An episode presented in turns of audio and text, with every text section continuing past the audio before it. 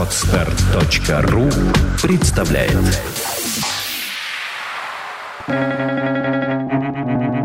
Свободное радио Компьюлента Трудно придумывать идеи и легко придумывать фразы. Этим объясняется успех философов Андре Маруа.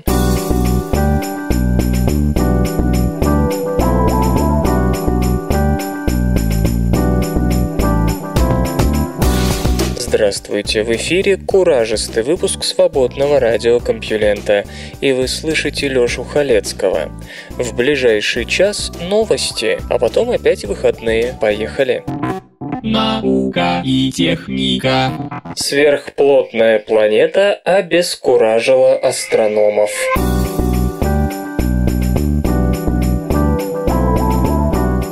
Вновь открытая планета, удаленная от Земли на 4000 световых лет, оказалась слишком плотной. Коррот-20b сочтена газовым гигантом с размером около 4 пятых Юпитера. Она вращается вблизи солнцеподобной звезды. Несмотря на свои относительно миниатюрные размеры, этот мир в 4 раза массивнее Юпитера, что делает Коррот-20b одной из самых плотных известных сегодня планет. Астрономы в недоумении. Если Коррот-20b – обыкновенный газовый гигант, то на его ядро должно приходиться от 50 до 77% массы, тогда как ядро Юпитера несет лишь 15%. Одним словом, Коррот-20b игнорирует современные теории формирования планет. Принято считать, что планеты возникают в газопылевых дисках, окружающих новорожденные звезды. В таком случае Коррот-20b пришлось бы высосать до последнего единственного атома элементы тяжелее гелия из протопланетного диска своей звезды. Это трудно понять и признать, говорит руководитель исследовательской группы Магали Делей из астрофизической лаборатории Марселя, Франция. Возможно также, что тяжелые элементы смешались с атмосферой вместо того, чтобы собраться в ядре, но это будет означать, что перед нами совершенно новый класс планет. Сверхплотное тело было обнаружено в прошлом году космическим телескопом Корот на основании затемнения звезды, проходившей перед ней планеты. Затем ученые прибегли к инструменту HARPS, установленному в Чили, дабы измерить гравитационное воздействие планеты на звезду. Комбинированные данные позволили подтвердить размер и массу планеты, а также ее сильно эллиптическую орбиту, самая далекая от звезды точка которой находится в 13 миллионах 463 тысячах 820 километрах. Возможно, Корот-20b изначально была намного больше, но ее легкие элементы отобрала звезда. Однако планета находится на достаточно устойчивой орбите, которая не пересекает предел Роша. Более того, орбита Корот-20b приближается к так называемому состоянию стабильности Дарвина, когда планета и звезда трижды синхронизированы. Скорость вращения звезды вокруг своей оси равна таковой планеты, а также скорости обращения последней вокруг звезды. Ключом к разгадке может стать обнаружение других планет в этой системе. Рентгеновский источник галактики Андромеды оказался черной дырой.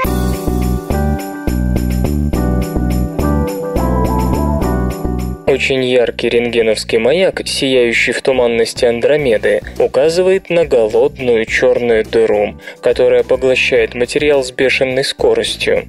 Американская орбитальная рентгеновская обсерватория Чандра обнаружила так называемый ультраяркий источник рентгеновского излучения в конце 2009 года. Анализ полученных данных, проведенный международной группой ученых, говорит о том, что яркий объект – результат страшного космического обжорства. Черные дыры, быстро поглощающие окружающий газ и пыль, образуют аккреционный диск, который нагревается и испускает рентгеновское излучение. Это первый ультраяркий источник рентгеновского излучения, замеченный в спиральной галактике Андромеды, а также ближайший к нам. До него всего 2,5 миллиона световых лет. Подобные черные дыры образуются при коллапсе массивных звезд, масса которых, по правилу, превышает солнечную в 10-20 раз.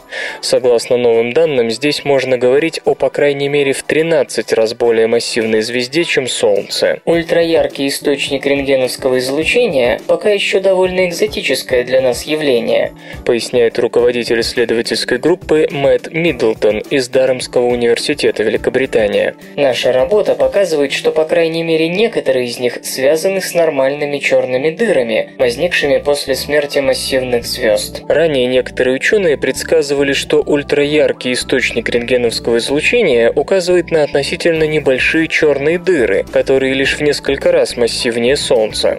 Другие астрономы грешили на черные дыры в тысячу раз тяжелее Солнца, возникшие в результате слияния нескольких черных дыр звездных масс. Исследование проведено с использованием данных Чандры, космического рентгеновского телескопа XMM Ньютон, гамма-обсерватории Свифт и космического телескопа Хаббл. НАСА признала ненадежность ракеты-носителя Таурус XL и ищет ей замену.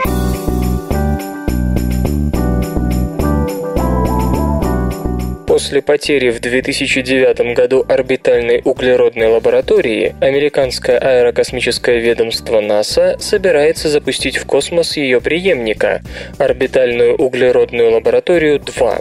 Но после детального расследования сбоев твердотопливного носителя Taurus XL, который должен был вывести станцию на орбиту, НАСА считает необходимым поменять коня прямо на переправе. Причины сбоев так и не были выяснены, ясно лишь, что они не устранены, и каждый следующий полет Таурус может привести к аварии. В результате вместо анонсированного в прошлом году запуска лаборатории в феврале 2013 спутник будет выведен на орбиту в лучшем случае в 2014.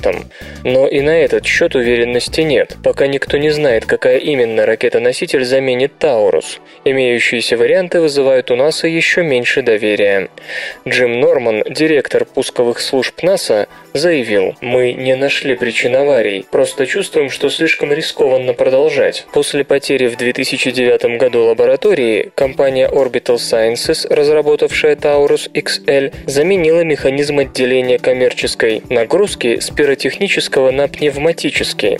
Теперь не горячие газы должны были отделять выводимый на орбиту спутник, а холодный сжатый азот. Тщетно. Повторный запуск носителя, состоявшийся 4 марта 2011 также закончился падением Таурус в Тихий океан, в котором канул спутник Глори, стоивший 424 миллиона долларов. Да, почти втрое дороже, чем злополучный Фобос Грунт. 2 февраля 2012 года компания и НАСА подписали дополнительное соглашение к двустороннему контракту NLS-2 по запуску орбитальной углеродной лаборатории 2. Теперь агентство рассчитывает выбрать носитель из уже существующих, то есть из Pegasus XL, Falcon 9, Delta 2 или Atlas 5. Но все эти варианты тоже вызывают серьезные вопросы. Беда Pegasus в том, что именно на его базе Orbital Sciences Corporation создала Taurus XL, и невыясненные проблемы последнего вполне могут иметься и у прямого предка.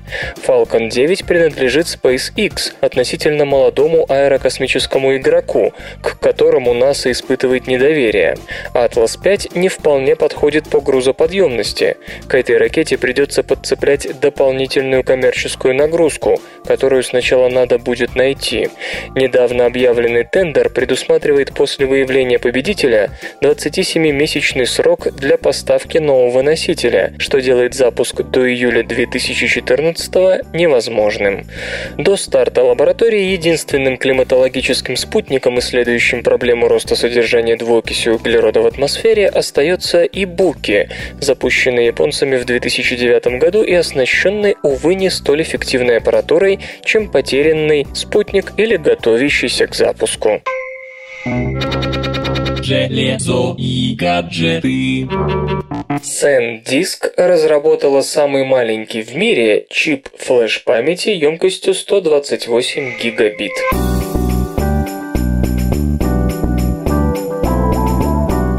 Компания SanDisk объявила об очередных достижениях в области производства флеш-памяти NAND. Создан, как утверждается, самый компактный в мире микрочип NAND вместимостью 128 гигабит. Его площадь составляет 170 квадратных миллиметров. Изделие произведено по 19-нанометровой технологии с применением методики X3, которая позволяет хранить в одной ячейке памяти 3 бита информации. Заявленная скорость передачи данных достигает 18 мегабайт в секунду. Ожидается, что микросхемы памяти, изготовленные с применением представленных чипов, найдут применение в различных портативных устройствах, в частности коммуникаторах, планшетных компьютерах и ультрабуках. В настоящее время SanDisk занимает приблизительно треть мирового рынка флеш-карт памяти. Доля компании в Соединенных Штатах составляет около 40%. В Скандинавии, Швейцарии и Испании более половины продаваемых карт памяти носят бренд SanDisk. Samsung демонстрирует новые мобильные процессоры Exynos.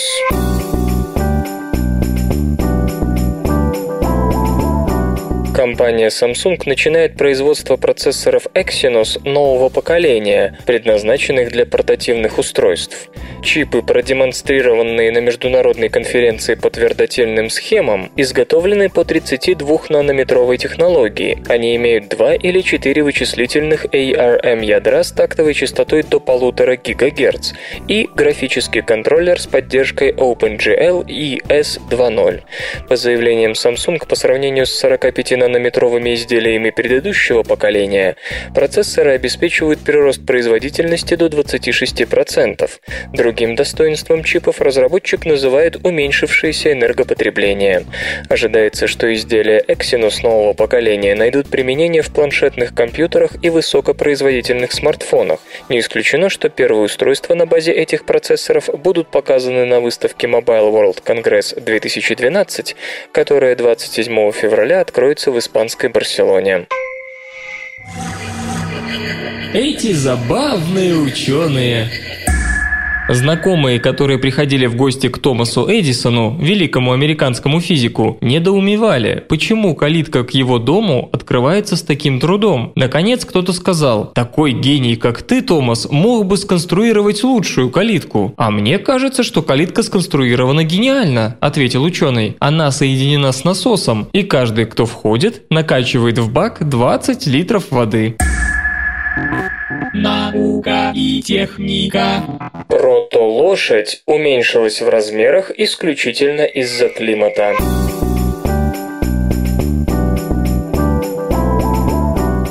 Первая лошадь, Сифрхипус, жила в эпоху позднепалеоценового термального максимума, продолжавшегося примерно 175 тысяч лет, около 56 миллионов лет назад.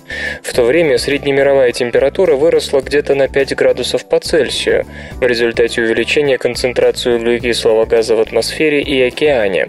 Около трети видов млекопитающих ответили на это значительным уменьшением размеров, некоторые аж наполовину. В течение течение первых 130 тысяч лет максимума Сифрхиппус уменьшилась примерно на 30%, до габаритов небольшой домашней кошки 4 килограмма, а затем выросла до 7 килограммов, поскольку климат стал более влажным и появилось больше еды. Ученые предположили, что повышение температуры и концентрации углекислого газа были главной причиной подобных изменений у млекопитающих в тот период.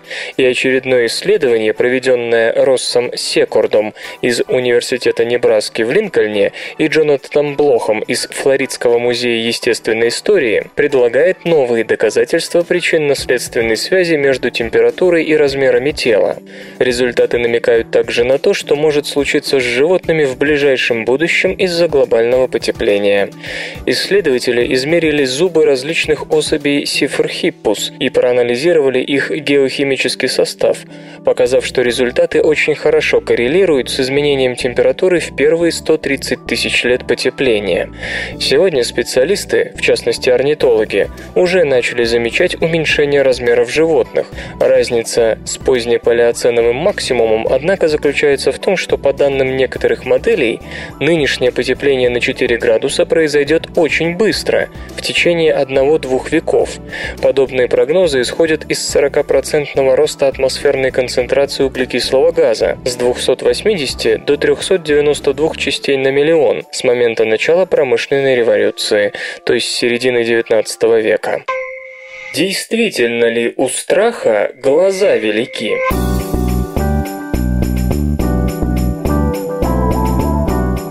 Страх искажает наше восприятие, и мы и впрямь начинаем видеть пугающие объекты большими, чем они есть на самом деле.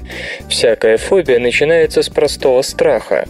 Как полагают психологи, превращение страха в фобию происходит от того, что страх искажает восприятие. Страшный объект выглядит в наших глазах еще страшнее, и это замкнутый психологический круг, который и приводит к формированию фобии. Исследователи из университета университета Огайо решили выяснить подробности этого процесса и в результате получили научное подтверждение пословицы «у страха глаза велики». Поставленный эксперимент нельзя назвать гуманным. 57 человек с боязнью пауков должны были общаться с объектами своей фобии. В течение недели каждому добровольцу организовывали несколько встреч с тарантулами, которые находились в стеклянном ящике без крышки. Между испытуемым и пауком было чуть больше трех с половиной половиной метров. Нужно было пойти к пауку как можно ближе. Затем участников просили погонять пауков по коробке палочкой, сначала довольно длинной, а потом и короткой. Пауки были разного размера, от 2,5 до 15 сантиметров. Добровольцев, если они были в состоянии, конечно, просили оценить свой страх по 100-бальной шкале. Нужно было описать симптомы паники, если таковые имелись, и рассказать, как росла тревога по мере приближения к паукам. Но что что самое главное, в конце требовалось, чтобы подопытные оценили величину паука. Нужно было провести вертикальную линию, которая, по мнению участника, соответствовала бы длине тарантула от кончиков задних до кончиков передних лап. Самих пауков люди уже не видели, полагаться приходилось только на память. Как пишут исследователи, пауки увеличивались в размере. Чем чаще были приступы паники и выше испытываемая тревога, стресс и прочие психологические показатели, то есть чем сильнее сильнее испытуемый боялся, тем крупнее паук выглядел в глазах человека. Ученые полагают, что дело, разумеется, не в пауках. Для человека, который боится, к примеру, иголок, инсулиновый шприц тоже может показаться размером с кухонный нож. Тут следует заметить, что до сих пор психологи изучали влияние страха на мысли человека, но не на непосредственное восприятие. То есть человек, который, скажем, пугают экзамены, будет думать, что он не сдаст и так далее. Что же до самого восприятия действительности, то сведений о том, как испытуемый видит объект своего страха, не было.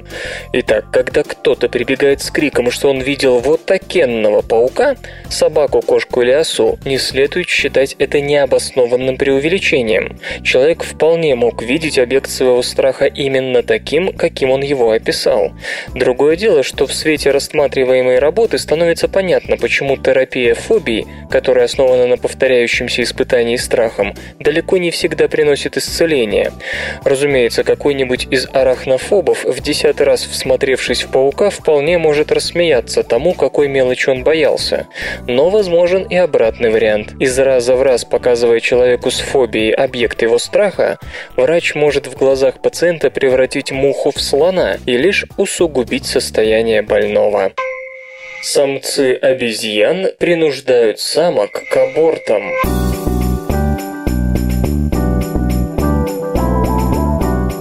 1959 году биолог Хильда Брюс обнаружила странный феномен. У беременных самок, мышей, случался выкидыш, когда к ним подсаживали нового самца. То есть самец как бы избавлялся от еще не родившегося потомства своего соперника. С тех пор этот эффект, получивший название эффект Брюс, наблюдали и у других грызунов. Но все это происходило в стенах лабораторий, и никто не мог сказать, может ли новый самец спровоцировать такие выкидыши в природе. Исследователи из Мичиганского университета только что опубликовали в журнале Science статью, в которой рассказывают о брюс-эффекте, обнаруженном у обезьян геллат. Эти африканские обезьяны живут сообществами из десятка самок, нескольких самцов и одного самца-главаря. Доминантный самец – единственный, кто имеет право спариваться с самками. Других он к гарему не подпускает. Остальные самцы время от времени пытаются свергнуть главаря, и рано или или поздно кому-то это удается. В среднем срок президентства альфа-самца равен трем годам. В течение пяти лет зоологи наблюдали за несколькими группами обезьян, общее число самок в которых превышало сотню, а эпизодов смены верховного правителя за это время было 28.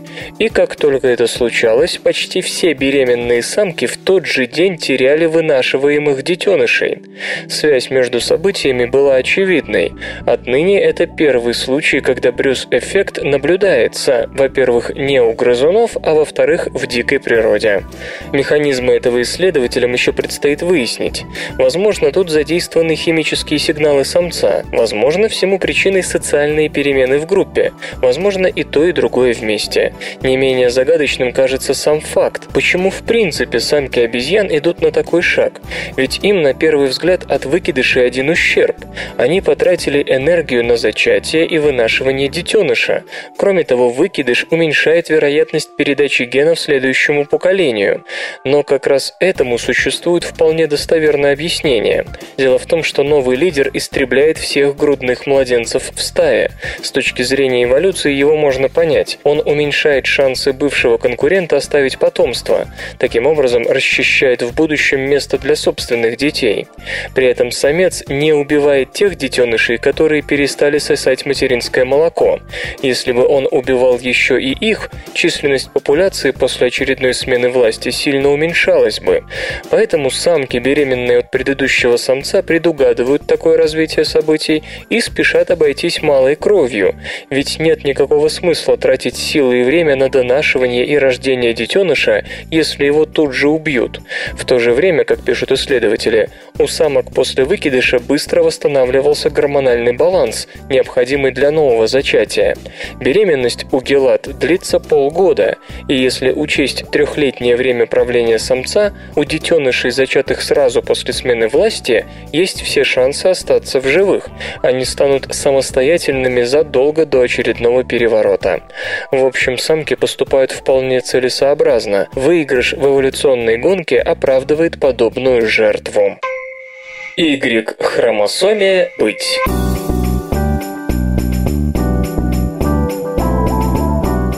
Скорость исчезновения Y-хромосомы сильно преувеличена. Мужская половая хромосома приматов за последние 25 миллионов лет потеряла всего один ген. История Y-хромосомы началась 200-300 миллионов лет назад. Полагают, что впервые она появилась у общего предка всех млекопитающих. Разумеется, живые организмы и до этого делились по полу, но раньше такое деление, по мнению ученых, обуславливалось факторами внешней среды, Теперь же пол получил жесткое генетическое определение. От гена SOX3 откололся ген-напарник SRY. Хромосома, которая получила SRY ген, стала мужской. Хромосома с геном SOX3 – женской. Как все обычные парные хромосомы, X и Y поначалу обменивались сходными участками в процессе рекомбинации. Но постепенно мужская хромосома утрачивала фрагменты ДНК, и у нее оставалось все меньше генов, пригодных для обмена с X-хромосомой. Сейчас наши половые хромосомы могут обмениваться только материалом из небольших концевых участков. В 2002 году в журнале Nature появилась статья, в которой группа австралийских ученых предрекала мужской хромосоме скорую гибель, примерно в течение 10 миллионов лет – но это не такой уж великий срок в эволюционных масштабах. Следует уточнить, что это не обязательно означает исчезновение самого мужского пола. У некоторых млекопитающих, например, слепушонок и щетинистых крыс, при отсутствующей Y-хромосоме гены пола распределяются по другим хромосомам. Гибель Y-хромосомы бурно обсуждалась научным сообществом, пока группа генетиков из Института Уайтхеда, США, не сравнила половые хромосомы человека человека, шимпанзе и макаки резуса. Шимпанзе отделились от общего с человеком предка около 6 миллионов лет назад, и за это время их Y-хромосома утратила большое число различных генов. Но одна группа генов не только осталась, а еще и приумножилась за счет копий. Это гены, отвечающие за производство спермы. Такая специализация половой хромосомы, по словам ученых, важна для тех видов, самцы которых практикуют беспорядочные половые связи. В этом случае от Y-хромосомы требуется только одно – как можно больше сперматозоидов. А умеет ли она делать что-то еще, совершенно неважно. Чтобы тщательнее проследить историю мужской хромосомы у приматов, исследователи проверили последовательность Y-хромосомы у макаки резуса. Эти обезьяны пошли по своему эволюционному пути еще раньше, чем шимпанзе – 25 миллионов лет назад. Ученые сравнили хромосомы макак и человека. Тут необходимо заметить, что при всей разнице Y-хромосомы двух видов кодируют большей частью одни и те же гены. Исследователи ожидали, что у макак за счет большего срока самостоятельной эволюции будет еще больше копий сперматозоидных генов и меньше генов общего назначения. Но тут ученые сделали необычное открытие. Оказалось, что разница между Y-хромосомами человека и макак резусов заключается в одном гене. То есть за 25 миллионов лет нашей с макаками раздельной эволюции человеческая Y-хромосома потеряла один единственный ген. Когда-то давным-давно мужская половая хромосома, возможно, стремительно теряла гены, но к моменту появления на Земле приматов скорость ее исчезновения сильно замедлилась. В общем, по словам ученых, можно смело рассчитывать на то, что и через 50 миллионов лет человеческие мужчины будут при своей Y-хромосоме, если, конечно, наш вид сам не сгинет в силу собственной же деятельности. В связи с этим авторы работы несколько ехидно предлагают своим коллегам обратить внимание на более насущные проблемы, вроде глобального потепления, а не волноваться за судьбу Y-хромосомы. Железо и, и, и, и, и, и гаджеты. Canon, возможно, представит новый зеркальный фотоаппарат 27 февраля.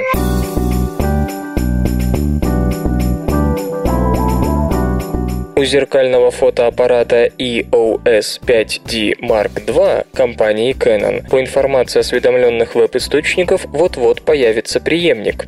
Модель EOS 5D Mark II, вышедшая в 2008 году, оснащена полноразмерной, светочувствительной КМОП-матрицей размером 36 на 24 мм и разрешением 22,1 мегапикселя и 3-дюймовым экраном.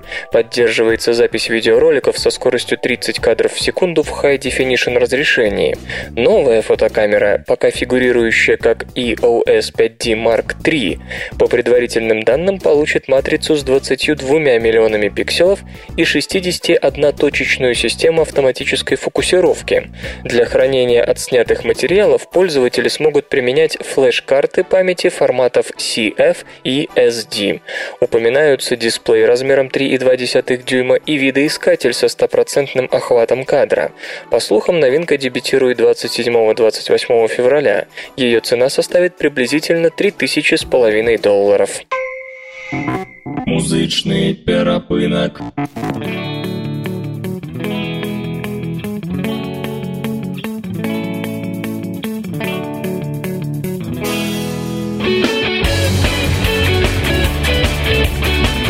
Сегодня в эфире свободного радиокомпьюлента группа «Джокер», а получать эстетическое удовольствие мы будем от песни «Город М». Снова проспал Глупый будильник и с утра Мы на бегу. Путаем цифры в номерах Прячем следы. Сказки короткого звонка В окна такси Машем рукой пока-пока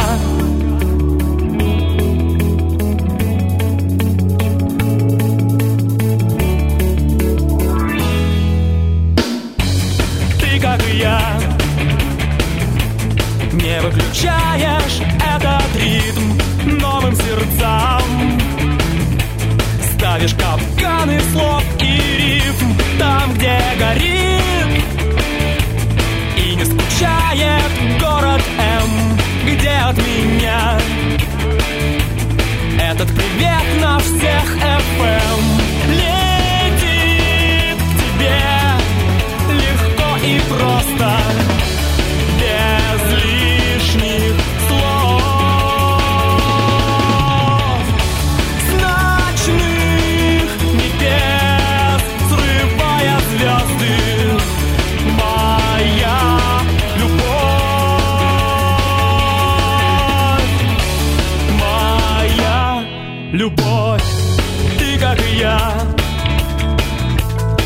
Пьешь эту дрянь за граммом грамм, глядя в экран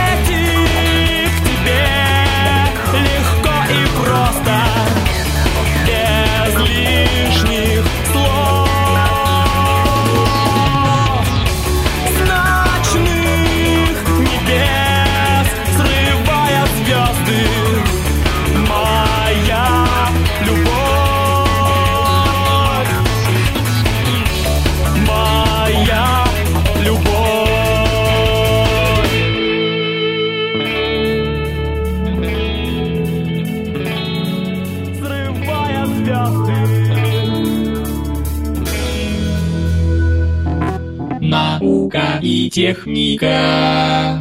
Конденсаторы вполне способны заменить литиевые батареи.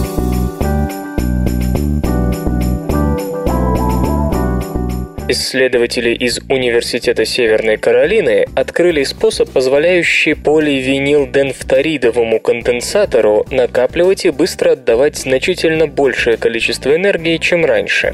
С высокой вероятностью эту технику можно будет использовать в качестве аккумуляторов в электромобилях, что радикально снизит стоимость покупки и эксплуатации последних. Конденсаторы имеют дело с раздельно хранящимися в их слоях статическим зарядом электричества, а не с обратимыми химреакциями, как обычные аккумуляторы.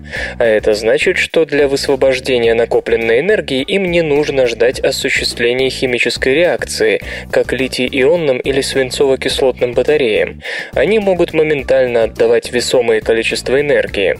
Недостатком их до недавнего времени была ограниченная емкость – около 10 ватт-часов на килограмм веса. Некоторое время назад Вивек Раджан, физик из Университета Северной Каролины, опытным путем обнаружил, что поливинилденфторид в комбинации с хлор-трифторэтиленом могут составлять конденсатор, накапливающий в семеро больше энергии на единицу веса, чем это удавалось любому другому конденсатору. Однако теоретическая природа этого явления оставалась неясной. В исследовании господин Раджан и его коллеги изложили результаты компьютерного моделирования, позволившего выяснить механизм накопления энергии. Ученые пытались уловить, как меняется внутренняя структура полимеров под действием электромагнитного поля. Обычно в таких случаях атомы поляризуются, что позволяет конденсатору накапливать и отдавать энергию. Таким же оказался и механизм работы конденсаторов на поливинилденфториде. Однако все его атомы при этом двигались синхронно, одновременно переходя из неполяризованного в поляризованное состояние и тратя на это весьма малый электрический заряд. Обычно переход атомов из неполяризованного в поляризованное состояние – это цепная реакция, начинающаяся в одном месте и заканчивающаяся в другом, объясняет Вивек Ранджан.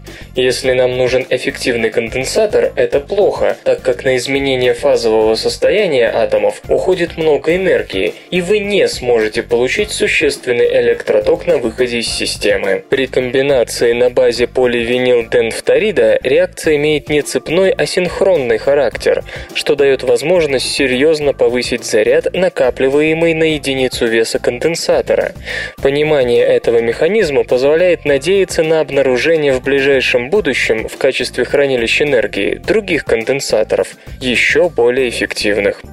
По словам господина Ранджана, в этом случае можно будет говорить о вытеснении современных аккумуляторов из электромобилей, кои получили бы тогда динамику обычных бензиновых машин.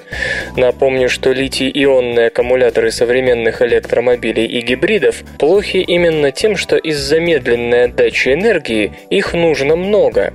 Вес батареи одного электроавто обычно составляет сотни килограмм, что одновременно увеличивает расход энергии на движение машины. Кроме того, через 6 лет эксплуатации литиевые аккумуляторы деградируют, при этом стоимость их равна половине цены машины, а значит каждые 12 лет владение электромобилист тратит вторую цену своего железного коня только на аккумуляторы. Другой проблемой является катастрофическое падение емкости литиевых батарей при температуре от 0 градуса по Цельсию. В морозы они обеспечивают машине от силы половину нормального запаса хода. Конденсаторы же значительно морозоустойчивее, да и по быстроте отдачи принципиально эффективнее аккумуляторов, ведь они хранят не смеси для обратимой электрохимической реакции, которым еще нужно время, чтобы прореагировать, а чистую энергию. Созданы рекордные пластиковые солнечные батареи.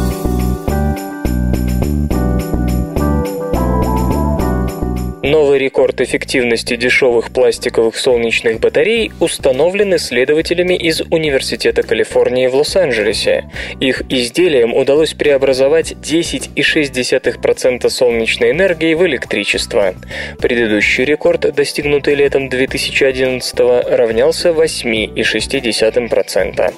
Целью команды исследователей, руководимой Яном Яном, профессором материаловедения и инжиниринга из Университета Калифорнии в Лос-Анджелесе было создание пластиковых фотоэлементов, которые смогли бы достичь показателей массово выпускаемых неорганических солнечных батарей, оставаясь при этом значительно более дешевыми. Новый светопреобразующий полимер, разработанный совместно с Sumitomo Chemical, позволил приблизиться к решению этой задачи. Производящиеся сегодня кремниевые солнечные батареи, разумеется, способны на куда большие КПД подвиги. Лучшие лабораторные результаты результаты для неорганических фотоэлементов стремятся к 43%, и даже промышленно выпускаемые батареи дают 24%. Но вот стоят они что-то вроде 3000 долларов на киловатт установленной мощности, а это в 2-3 раза дороже, чем у тепловых электростанций и крупных гидроэлектростанций. Преимущества полимерных солнечных батарей очевидны. Они гибкие, легки, дешевы в массовом производстве. Но до недавнего времени все все это перевешивалось одним, но важным недостатком – низким КПД, обычно в районе 5-7%. В новой полимерной батарее два слоя. Первый, внешний, извлекает энергию из видимого светового излучения, а второй, под ним, из инфракрасного теплового. Дело в том, что с ростом температуры производительность солнечных батарей падает. Получая электричество от тепловой энергии, второй слой еще и охлаждает фотоэлемент, поддерживая его КПД на более высоком уровне.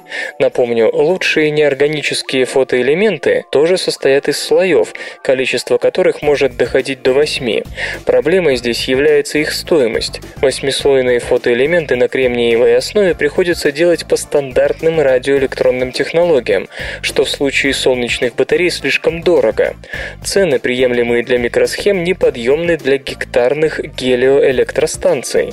Полимеры же могут печататься в жидком виде, с последующим застыванием и не требует всех этих вакуумных напылений и иных высокотемпературных экологически небезопасных процессов, обходящихся в копеечку. Своей новой целью профессор Ян называет создание пластикового фотоэлемента с КПД 15%. По его словам, хотя 10% хватает для того, чтобы конкурировать с тонкослойным кремниевым солнечным фотоэлементом, который примерно втрое дороже пластикового, обычно любые фотоэлементы элементы в лаборатории показывают эффективность в полтора раза выше, чем в поле, в основном из-за производственно-технологических проблем, худшее качество изготовления в серии и банальной запыленности. В большой энергетике никто не будет посылать лаборанта чистить от пыли каждый квадратный сантиметр батареи. Вики Селс – биоразлагаемые и съедобные бутылки любых форм и размеров.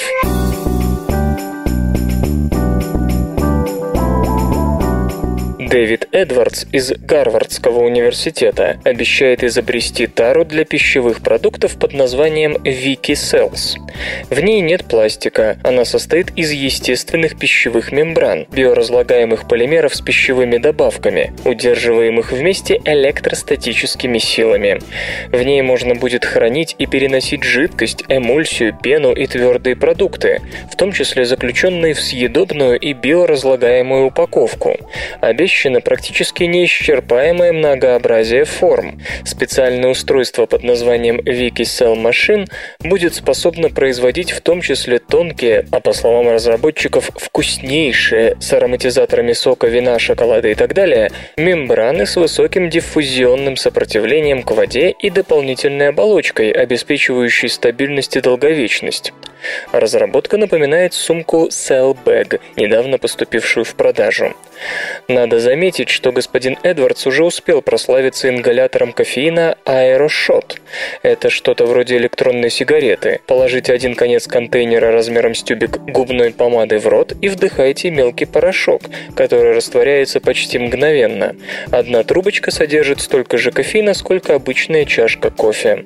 Ингалятор уже поступил в продажу в двух американских штатах, в Массачусетсе и Нью-Йорке, а также во Франции. Правда, чиновники управления по контролю качества продуктов и лекарств в США сомневаются, безопасно ли это для потребителя и имеет ли право производитель называть сие пищевой добавкой. Корпорация Breathable Foods, изготавливающая новинку, недоумевает, но не напитком же это величать. Кстати, производитель не рекомендует аэрошот несовершеннолетним и просит ограничиться тремя приемами в день. Один контейнер стоит 2 доллара 99 центов и содержит в качестве бонуса витамин В. Факты и фактики. Знаете ли вы, что после предварительного чернового прочтения генома человека количество наших генов оценивали приблизительно в 100 тысяч. Потом их число сократилось до 30 тысяч. Сейчас, наконец, точный подсчет дал всего 20 488 генов. Наука и техника. В поход за сахарами, породившими жизнь.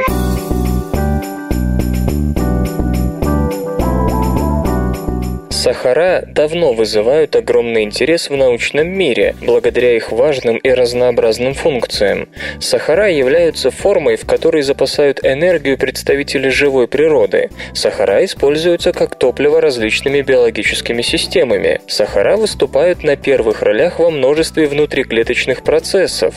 Сахара – основа молекул ДНК и РНК. А недавно интерес к сахарам проявили и космохимики. В попытке отыскать то фундаментальное фундаментальное вещество в межзвездном пространстве, которое заложило основы самой жизни. Обнаружение такого вещества помогло бы лучше понять механизм происхождения жизни на Земле. Замечу, что простейшие сахара, но не простейшие молекулы, состоящие из двух-трех атомов углерода, уже обнаруживались в межзвездных молекулярных облаках и метеоритах. Однако до сих пор найти более сложные сахара в космическом пространстве не представлялось возможным, возможным из-за недостатка знаний об их точной структуре в газовой среде. Именно эту информацию и смогли получить ученые из Университета страны Басков, Испания. Немало научных групп хотели бы оказаться первыми в гонке, посвященной описанию структур сахаров в газовой фазе, используя самые передовые технологии высокого разрешения.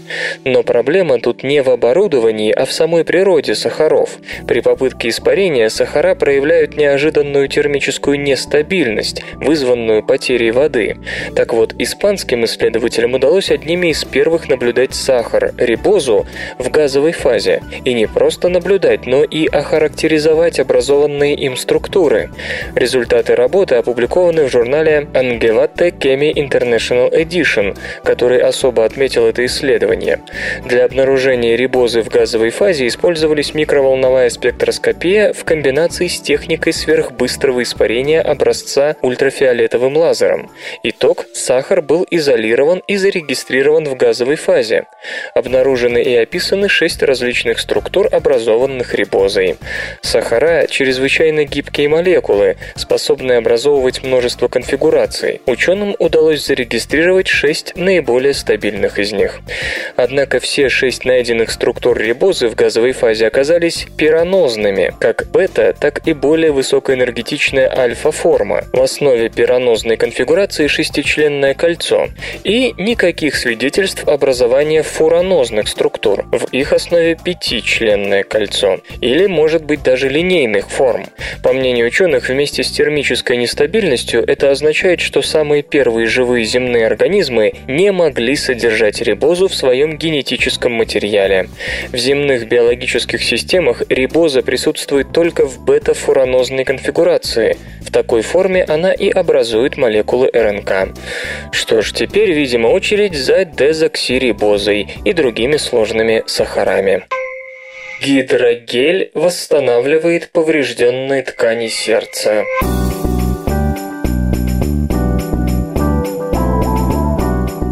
Исследователи из Калифорнийского университета в Сан-Диего представили инжектируемый гидрогель, который, по всей видимости, способен эффективно и безопасно восстанавливать поврежденные в результате сердечного приступа ткани.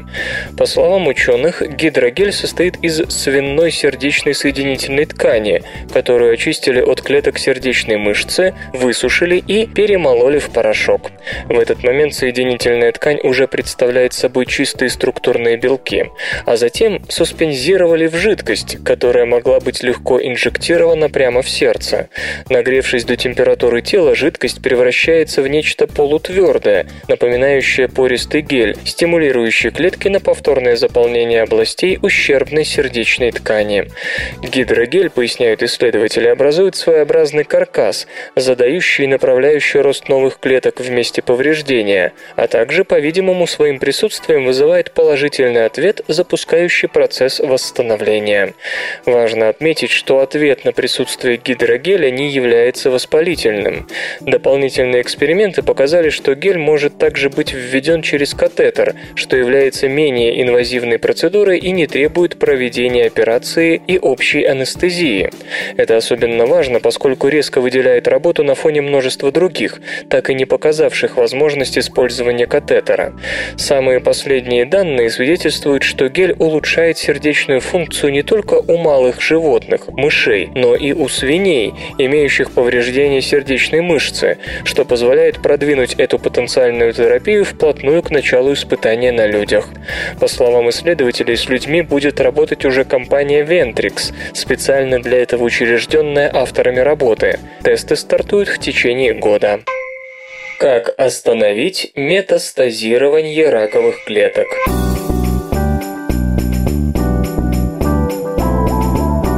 Американским ученым удалось идентифицировать два ключевых протеина, которые необходимы для придания клеткам мобильности. Открытие позволило предложить совершенно новый метод блокирования, вплоть до полной иммобилизации мутировавших клеток, что в свою очередь полностью исключает дальнейшее распространение рака. Большинство взрослых клеток остаются неподвижными, однако способность некоторых клеток двигаться помогает эмбриональному развитию, заживлению ран и мобилизации мобилизации иммунной системы в ответ на угрозы. Когда мигрирующие клетки сбиваются с пути, они могут вызвать дефекты развития, от сердечно-сосудистой недостаточности до умственных отклонений. Процесс метастазирования, распространения рака из одной части тела в другие – это тоже миграция. То, как именно перемещаются раковые клетки и захватывают другие ткани, остается загадкой. Но, похоже, ученым удалось наткнуться на очень важную подсказку, когда они заметили, что готовящаяся к путешествию раковая клетка начинает собирать в кластеры у самой клеточной мембраны особый протеин TTG – тканевая трансглутаминаза.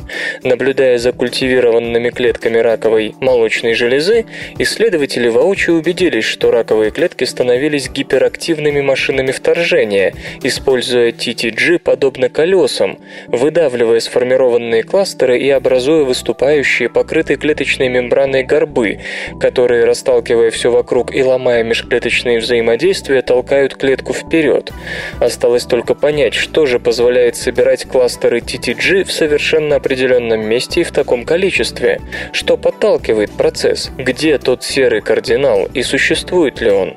Как оказалось, для сбора TTG у самой клеточной мембраны совершенно необходим другой белок – шаперон HSP70, белок теплового стресса с массой 70 килодальтонов. Именно HSP70 помогает TTG собираться у самого края, а значит это и есть тот серый кардинал, без участия которого рак не смог бы распространяться.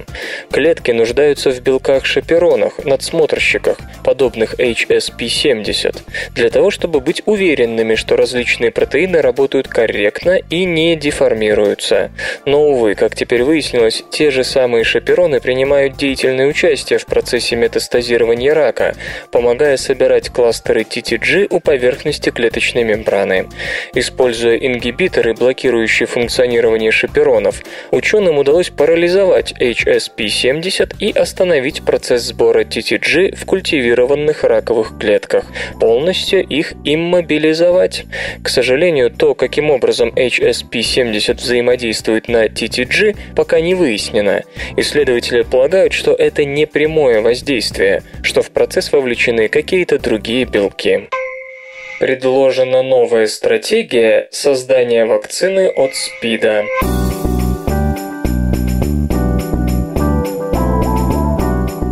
Вирусу иммунодефицита человека удается ускользать от создателей вакцин вот уже 30 лет, в частности, благодаря невероятной способности к мутациям, позволяющей ему с легкостью обходить любые заранее созданные препятствия.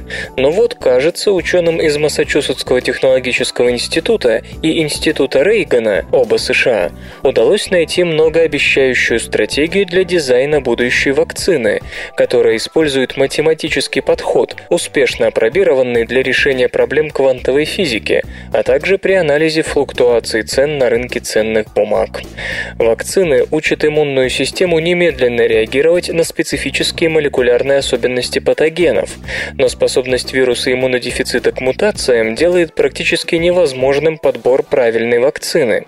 В поисках новой стратегии ученые решили отказаться от нацеливания на индивидуальные аминокислоты. Вместо этого они задались целью идентифицировать идентифицировать независимо эволюционирующие группы аминокислот в протеинах, когда внутри каждой группы аминокислоты развиваются в тандеме, то есть оглядываются друг на друга для поддержания жизнеспособности вируса. Особенно настойчиво исследователи искали такие группы, эволюции внутри которых имели бы максимальный шанс закончиться для ВИЧ крахом, его дальнейшей нежизнеспособностью. Тогда при проведении многосторонней атаки именно на такие места вируса можно было бы загнать его в ловушку между двух огней. Либо его задушила бы иммунная система, либо он мутировал бы и самоуничтожился. Используя теорию случайных матриц, команда исследователей искала эволюционное ограничение в так называемом ГЭГ-протеиновом сегменте ВИЧ, который образует протеиновую оболочку вируса. Нужно было найти коллективно эволюционирующие группы аминокислот с высоким уровнем негативных корреляций и низким числом положительных позволяющих вирусу выжить, когда многочисленные мутации уничтожают вирус. И такие комбинации были обнаружены в регионе, который сами исследователи назвали ГЭГ-сектор-3. Он вовлечен в стабилизацию протеиновой оболочки вируса, поэтому множественные мутации в этом месте чреваты для структуры вируса коллапсом. Интересно, что когда исследователи изучали случаи СПИД-инфицированных людей, чьи тела от природы способны отражать атаки вируса, они обнаружили обнаружили, что иммунные системы таких пациентов проводили атаки преимущественно по ГЭГ-сегменту 3. Сейчас авторы пытаются отыскать и другие подобные регионы в структуре вируса за пределами ГЭГ-сектора, а также разрабатывают элементы активных компонентов будущей вакцины, которая научит иммунную систему мгновенно реагировать на присутствие протеинов ГЭГ-сектора 3 и немедленно атаковать его нужным образом. На очереди тесты на животных, а пока все подробности Подробности работы будут представлены на 56-й ежегодной конференции биофизического общества. железо и гаджеты. Canon, возможно, представит новый зеркальный фотоаппарат 27 февраля.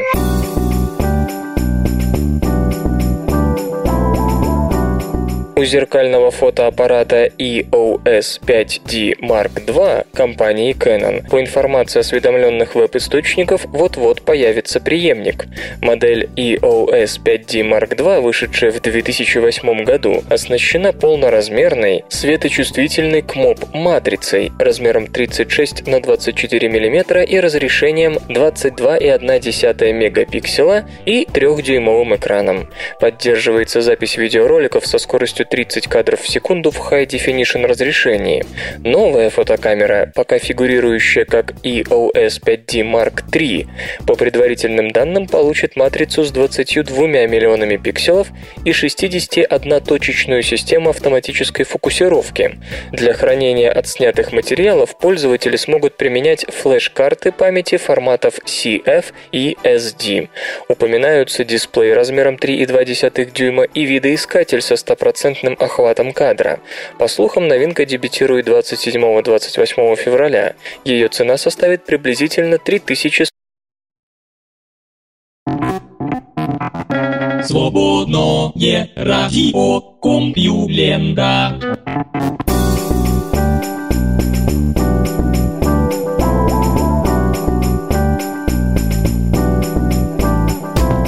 Куражистый выпуск СРК подошел к концу. Загляните на сайт компьюлента.ру, там новости появляются даже в выходные. Ну а меня, Лешу Халецкого, вы обязательно услышите в понедельник. Обещаю и держите себя в руках. Свободное радио Компьюлента. Скачать другие выпуски подкаста вы можете на podster.ru